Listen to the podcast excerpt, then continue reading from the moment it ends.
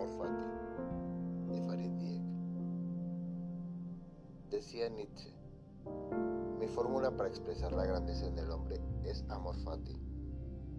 No desear nada diferente de lo que es, ni en el futuro, ni en el pasado, ni para toda la eternidad. No solo soportar lo necesario, sino amarlo. Amor fati significa amor del destino, significa aprender a aceptar todo lo que sucede en la vida, incluyendo las partes oscuras. Muchas cosas no están enteramente en nuestro control y el destino es una de ellas. Podemos controlar nuestras acciones de hoy, pero factores fuera de nuestro control, como las acciones de los demás, alguna enfermedad o alguna situación externa, pueden perjudicar el destino o el resultado que nosotros quisiéramos. La situación actual de la pandemia es una prueba de ello.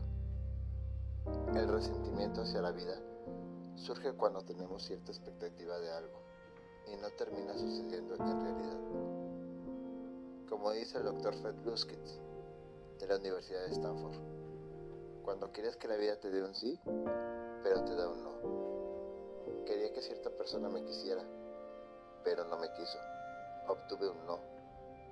Quería que mi pareja me fuera fiel, pero no lo fue. Obtuve un no. Y la idea del amor fati es poder integrar exitosamente el no en nuestras vidas. Estar en paz con que la vida no tiene la obligación de ser como tú quieres que sea.